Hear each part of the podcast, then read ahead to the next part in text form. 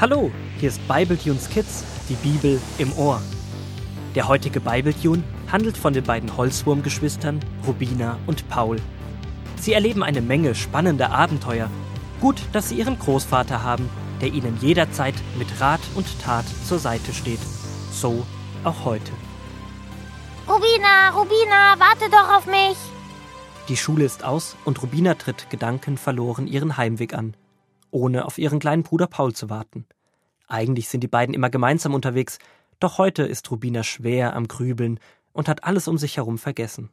Oh, Paul, dich habe ich ja ganz vergessen. Was ist denn mit dir los? Du siehst ja völlig geschockt aus. Wir haben heute einen neuen Mitschüler bekommen und alle haben gelacht, als der Lehrer ihn vorgestellt hat. Ich musste auch erst ein bisschen lachen, aber dann habe ich gemerkt, dass das ganz schön fies ist und dann tat er mir einfach nur leid. Weißt du, er sieht schon ein bisschen schräg aus. Er hat einen ganz schiefen Rücken mit blauen Punkten drauf. Und wenn er sich hinsetzt, muss er sich erst kurz zusammenrollen und sich dann wieder strecken. Und er heißt Rolli.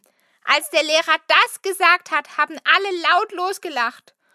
Rolli hat sich traurig in die hinterste Ecke des Klassenzimmers zurückgezogen. Wir haben dann zwar erstmal Matheunterricht gemacht, aber in der Pause haben ihn alle voll geärgert. Sie haben ihn geschubst, ihn ausgelacht und versucht, ihn nachzumachen.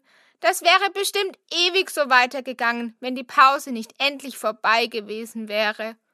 Rubina erzählt und erzählt, bis sie zu Hause angekommen sind und ihr Großvater ihnen die Tür aufmacht. Dieser merkt sofort, dass etwas nicht stimmt, lässt die beiden aber erst einmal reinkommen. Hallo Großvater. Du Großvater, ich glaube, Rubina braucht deine Hilfe. Meine Hilfe? Aber gerne.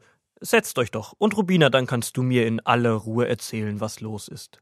Und so beginnt Rubina noch einmal alles zu erzählen und berichtet, was heute in der Schule vorgefallen ist. Und ich habe mich einfach nicht getraut, den anderen zu sagen, dass sie aufhören sollen. Was ist denn, wenn sie mich dann auch auslachen? Die können ganz schön fies sein. Hm, das ist keine einfache Frage. Denn es kann wirklich sein, dass deine Klassenkameraden es erst einmal blöd finden, wenn du dich für jemand anderen einsetzt. Was würdest du denn gerne tun? Am liebsten hätte ich heute den anderen gesagt, sie sollen aufhören und dass wir Rolli willkommen heißen sollen, anstatt ihn auszulachen, weil er ja bestimmt ganz nett ist. Aber mich alleine auf die Seite des Neuen stellen, das traue ich mich nicht. Da fällt mir Ruben ein, der große Bruder von Josef, der musste sich auch einmal entscheiden, ob er das macht, was alle anderen machen und von ihm erwarten, oder ob er einen anderen Weg geht. Dann auf zur Kinderbibel. Dann kann Großvater uns von Josef und Ruben vorlesen. Dort angekommen, beginnt der Großvater nach einer kurzen Verschnaufpause aus 1. Mose 37 die Verse 21 bis 30 vorzulesen. Als Ruben der Älteste das hörte, wollte er Josef retten und sagte zu den anderen Nein, das dürft ihr nicht tun, Ihr könnt ihn ja in diesen ausgetrockneten Brunnen hier werfen, aber tötet ihn nicht. Ruben wollte Josef später heimlich wieder herausholen und zu seinem Vater zurückbringen.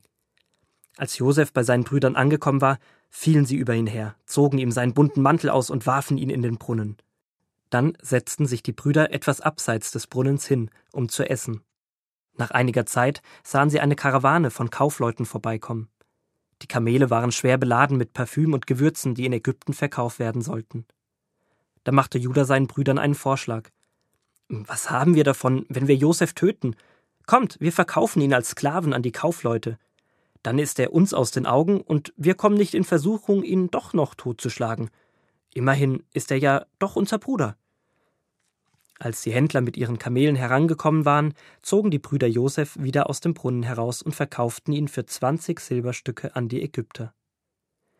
Ruben war nicht dabei gewesen, als sie das taten, und als er später zum Brunnen zurückkam und Josef weg war, erschrak er und zerriss aus lauter Verzweiflung seine Kleider. Als der Älteste musste Ruben auf die anderen aufpassen, wenn die Eltern nicht in der Nähe waren. Er ging zu seinen Brüdern und klagte Der Junge ist nicht mehr da. Was soll ich jetzt tun? Ruben wusste, was richtig ist, aber er kam zu spät. Er konnte nichts gegen die Entscheidung seiner Brüder tun. Aber ich kann bei Rolli etwas tun. Ich will nicht zu spät sein. Wenn wir mutig sind und für andere eintreten, dürfen wir immer wissen, dass Gott bei uns ist und zu uns hält. Vielleicht ist es nicht immer einfach, aber wir haben Gott auf unserer Seite, wenn wir uns für Schwächere einsetzen. Jesus hat seinen Jüngern ganz oft gesagt, dass sie sich um die Schwächeren kümmern sollen. Das, was ihr dem geringsten meiner Brüder getan habt, das habt ihr mir getan.